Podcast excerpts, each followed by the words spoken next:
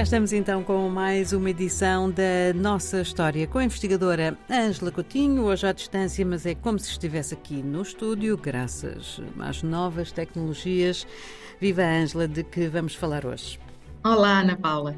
Hoje vamos falar de um tema bastante original, mas que eu achei uh, curioso uh, e justamente uh, relativo às novas tecnologias. Hum. E trata-se de uma campanha de divulgação da história pelas redes sociais. É a primeira deste tipo que tive conhecimento, não sei se, se já se fazem noutras paragens, mas em todo caso é relativa ao cinquentenário do 25 de Abril, de 1974, que vamos celebrar no próximo ano, eh, e cuja comissão comemorativa tem pensado em diversas atividades através das quais se possa também envolver os mais jovens, que é também nossa preocupação, não é? Temos de, de ir ter aos sítios que eles frequentam, não é? Exatamente. Uh, se a montanha não vai a Maomé, Exato. Maomé vai à montanha. de modo que foi lançada uh, no mês de setembro esta campanha nas redes sociais, que é um hashtag não podias.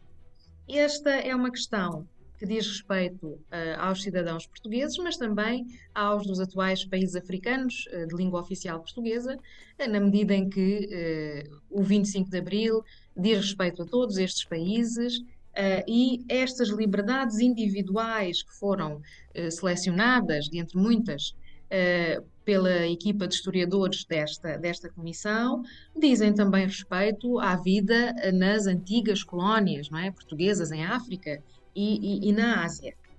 Se não vejamos, qualquer pessoa pode ir ao website, né? que é 50anos25abril.pt, portanto 50 escrito com números, não é? E 25 uhum. também. E pode encontrar os cartazes uh, e as frases respeitantes a uh, 11 atividades da vida comum hoje em dia e que os portugueses não podiam fazer ou tinham sérias restrições uh, até ao 25 de abril. A primeira parece óbvia, não podias votar. Claro. Uh, e as pessoas podem não ter essa ideia, mas a esmagadora maioria dos cidadãos portugueses antes de 1974, de facto, não votavam. Uh, havia uma pequena, havia muitas restrições, uma série de critérios.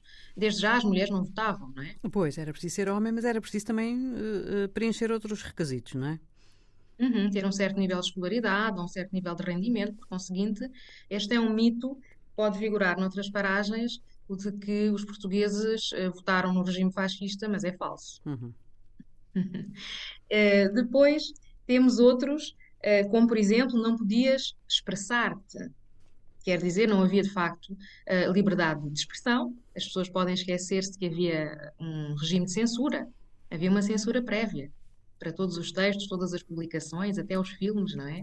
Obviamente não podias discordar da opinião do governo, não, é? não podias viajar livremente, hoje muitos jovens portugueses podem fazê-lo, em países europeus, para os africanos ainda não é o caso.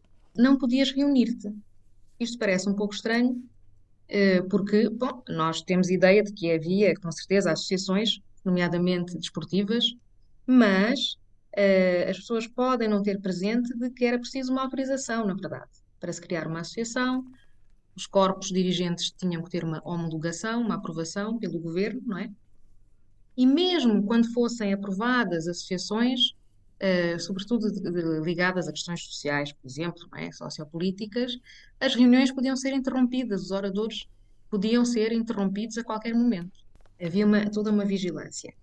E depois há aqui um não podias, estes não podias, estes hashtags vão sendo lançados, mas como eu disse, há já todos os cartazes, há uma frase, e depois, para quem quiser saber mais, pode ler um texto, mais ou menos corresponde a uma página A4, com uma série de dados uhum. concretos, uh, e, e, datas e dados numéricos, etc., selecionados por estes historiadores.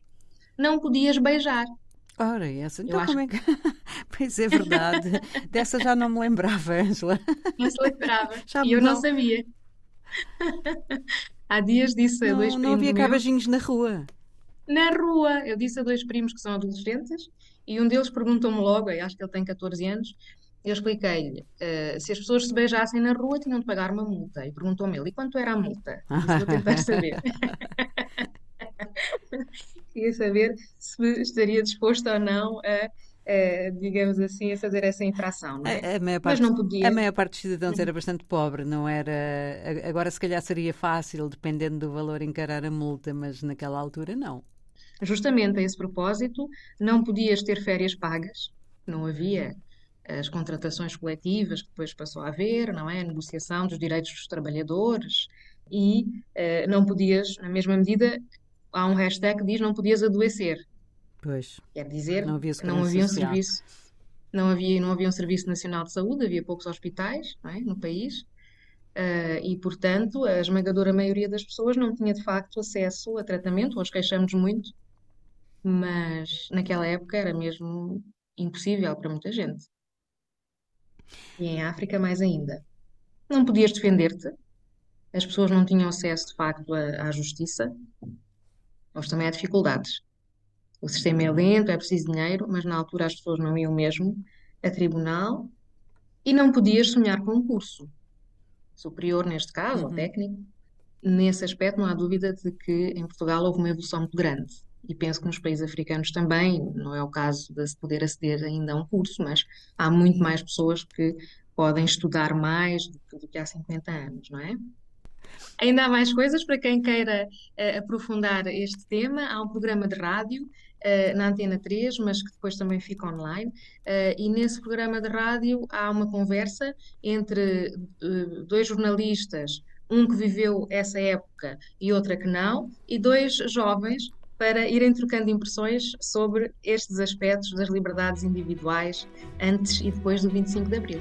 Ângela, obrigada. Até para a semana. Obrigada.